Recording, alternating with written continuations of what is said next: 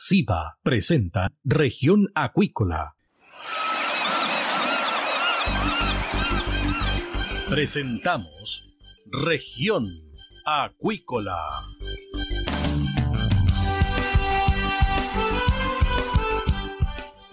Escuche desde ahora todas las novedades de las principales actividades económicas de la región de los lagos y con las voces de sus protagonistas. Región Acuícola. Es un programa producido por Radio Sago de Puerto Montt, 96.5 FM, y transmitido a través de la red informativa del sur. SIBA, Ciencia Aplicada en Acuicultura. Contamos con un capital humano avanzado y equipamiento especializado.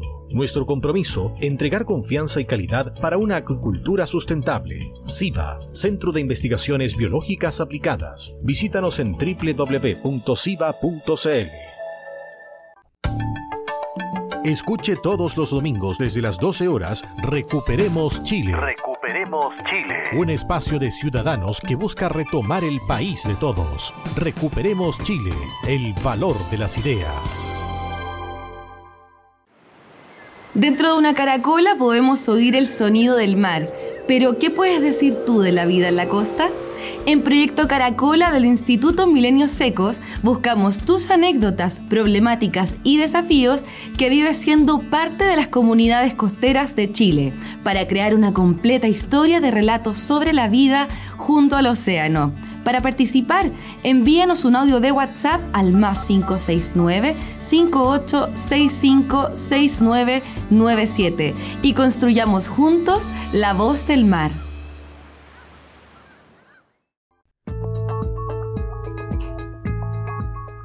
Estamos de regreso acá en Región Acuícola de Radio Sago y tenemos a nuestra siguiente invitada, Camila Barría Cárdenas, bióloga marina y máster en acuicultura, quien realizó su defensa doctoral sobre el efecto de las fans en la vida del mejillón chileno. ¿Qué tal, Camila? Bienvenida acá a Región Acuícola de Radio Sago.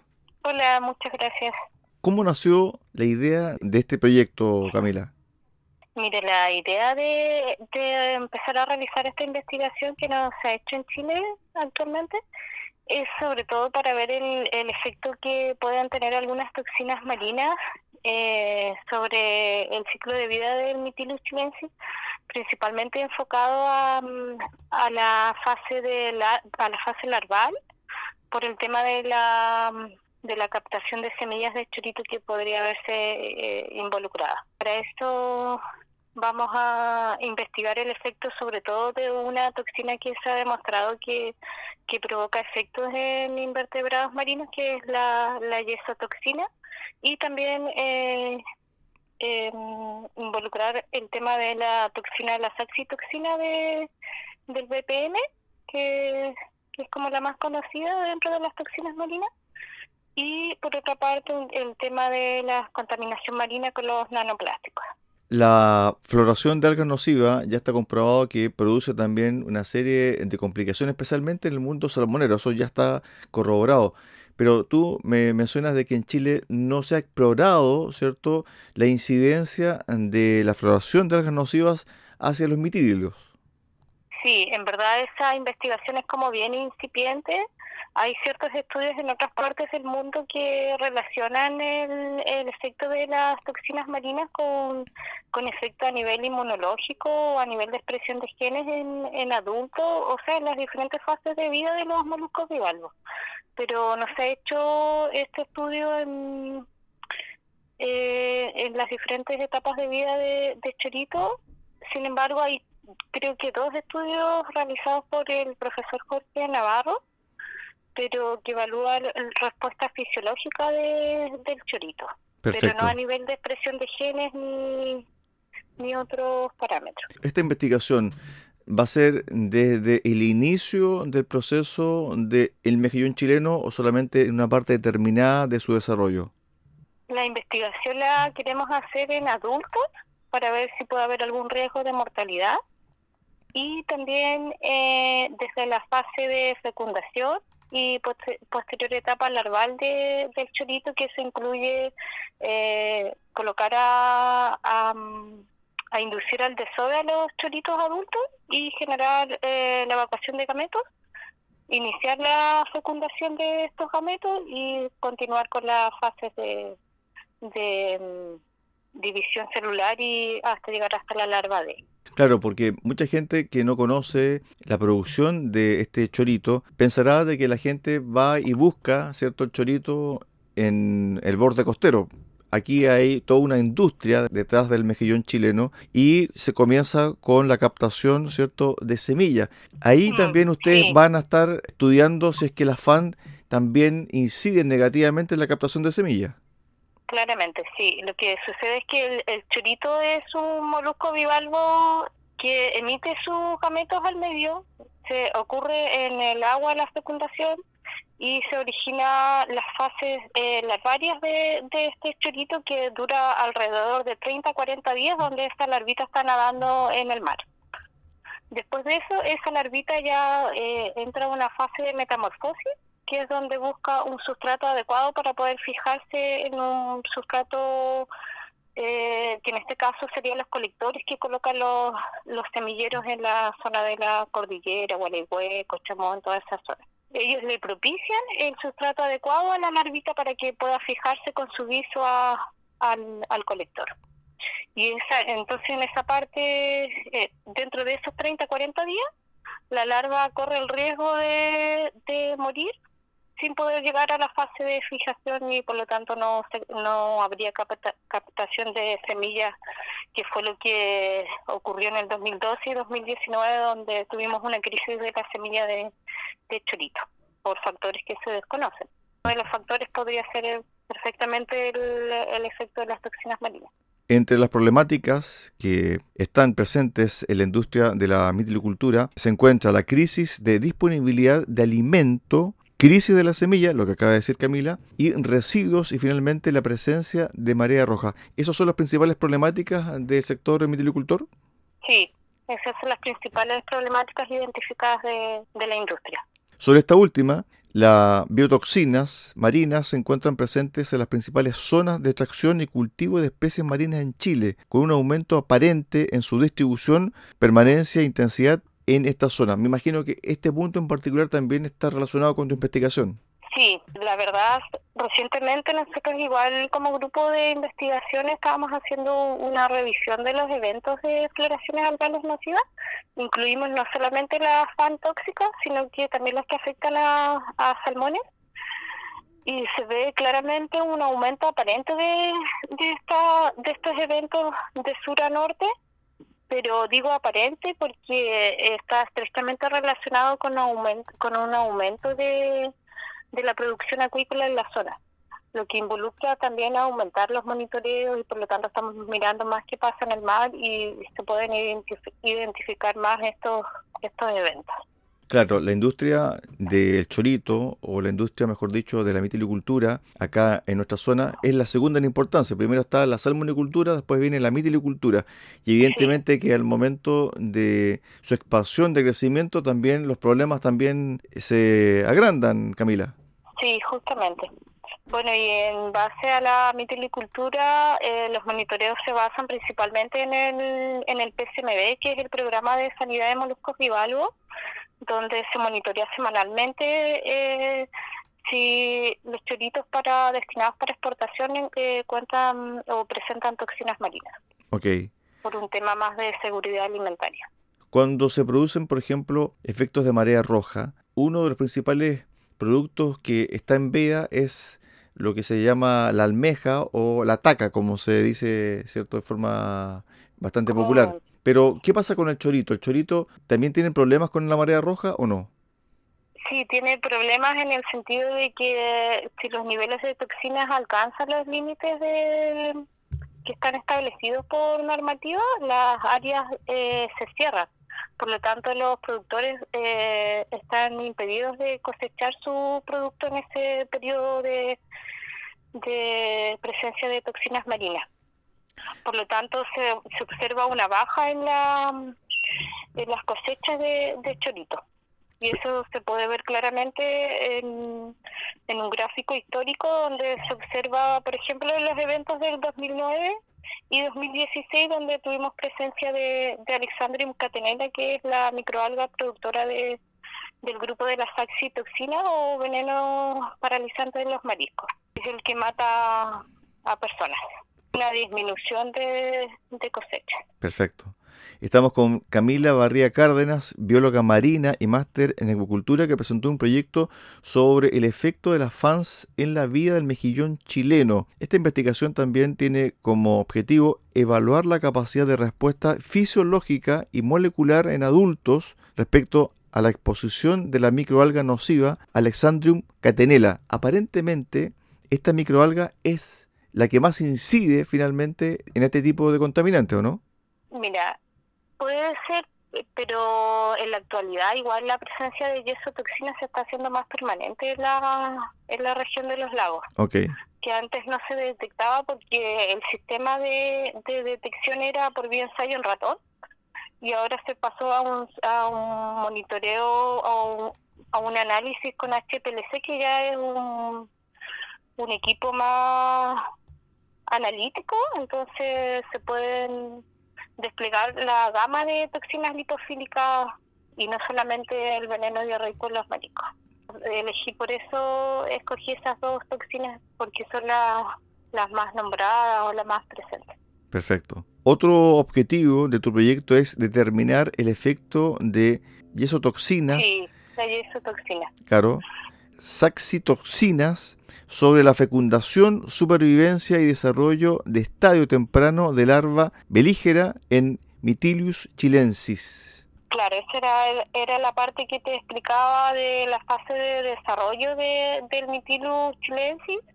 Incluye una fase pelágica, que es larval, y que ahí vamos a probar cómo se ve afectado con, con las toxinas de, de las toxinas purificadas queremos ver si hacemos con toxinas purificadas, porque están las toxinas paralizantes en los mariscos, que, es, que son producidas por el grupo de las saxitoxinas, que es, que es conocido igual por veneno paralizante en los mariscos.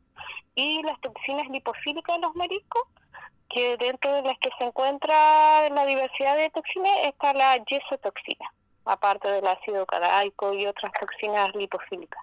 La yesotoxina es la que se ha comprobado que provoca efectos en, invertebrados. Otro punto importante es evaluar la capacidad de respuesta fisiológica y molecular en larvas y adultos de Mytilus chilensis en la exposición de nanoplásticos. Este punto es muy importante porque dentro de tu argumentación indicas de que hay gran cantidad de microplásticos, especialmente en la costa de Chiloé.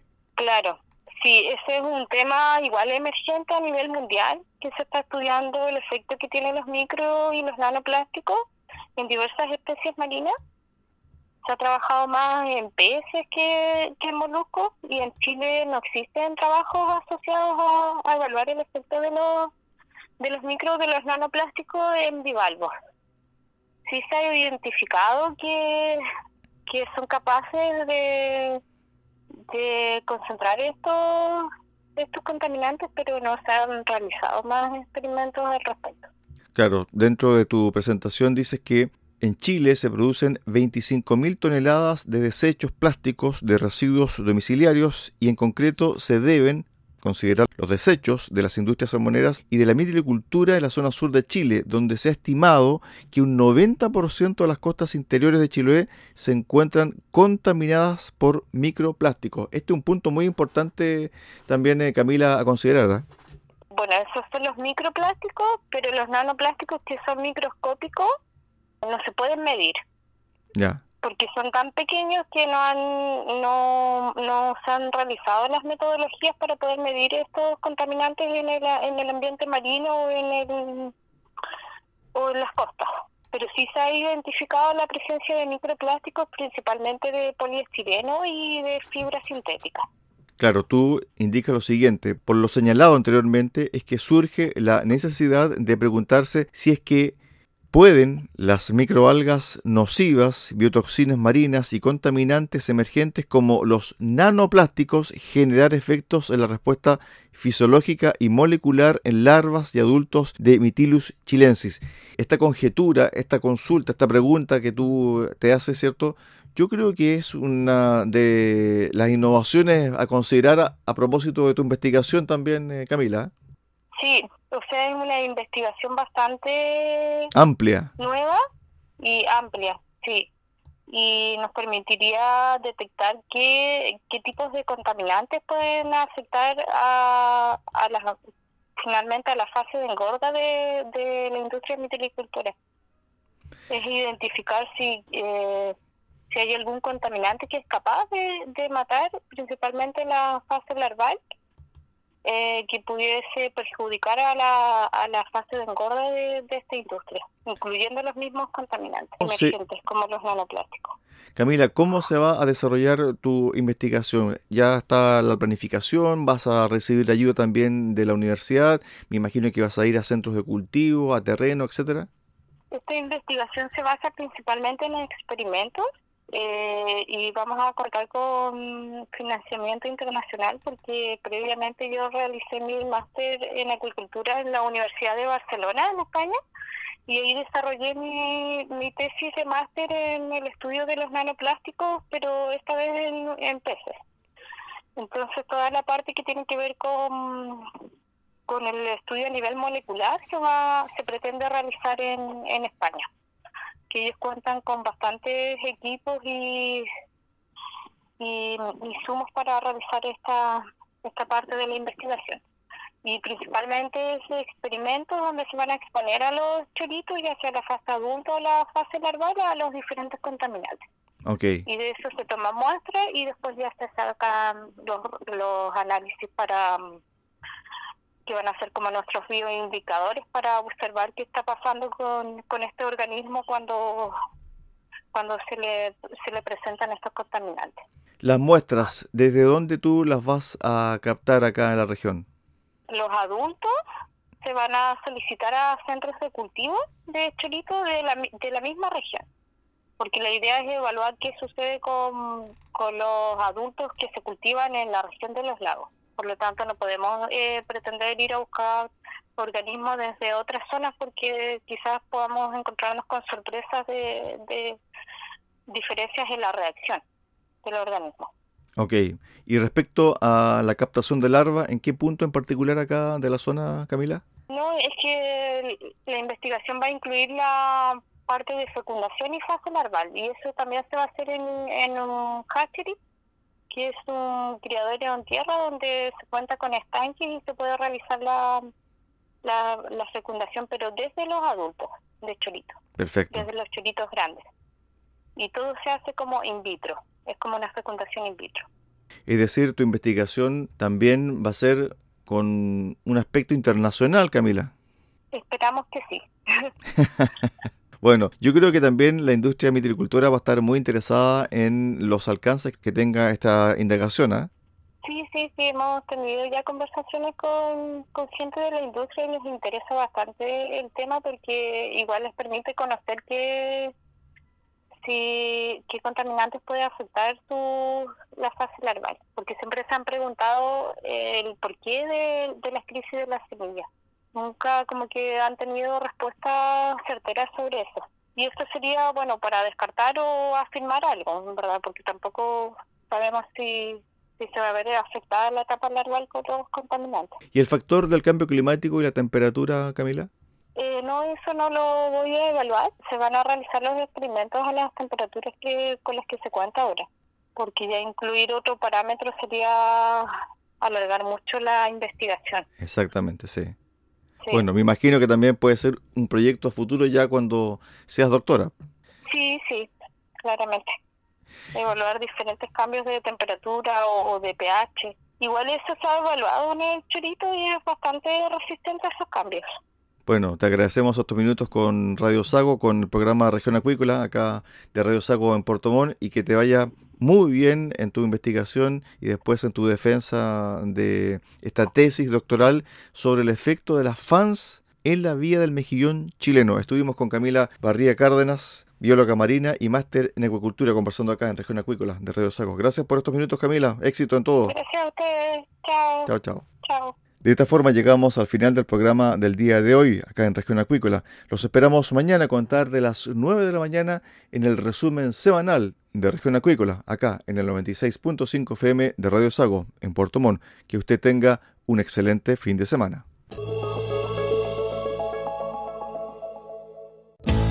Centro de Investigaciones Biológicas Aplicadas CIBA, Ciencia Aplicada en Acuicultura. Entregamos confianza y calidad para una acuicultura sustentable. Contamos con un capital humano avanzado y equipamiento especializado. CIBA, Centro de Investigaciones Biológicas Aplicadas, Ciencia Aplicada en Acuicultura. Visítanos en www.ciba.cl.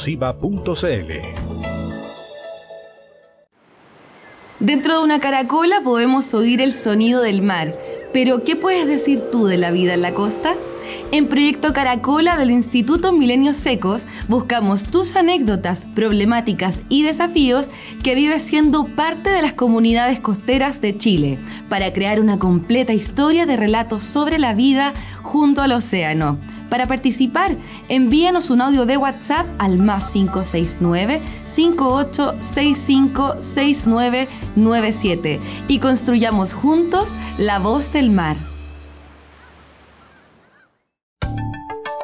Escuche todos los domingos desde las 12 horas Recuperemos Chile. Recuperemos Chile. Un espacio de ciudadanos que busca retomar el país de todos. Recuperemos Chile, el valor de las ideas.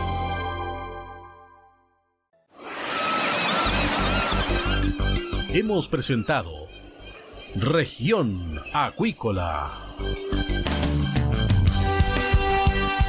El acontecer de las actividades económicas que dan vida a la región de los lagos y las voces de sus protagonistas en el más completo resumen noticioso. Región Acuícola es un programa producido por Radio Sago de Puerto Montt 96.5 FM y transmitido a través de la red informativa del sur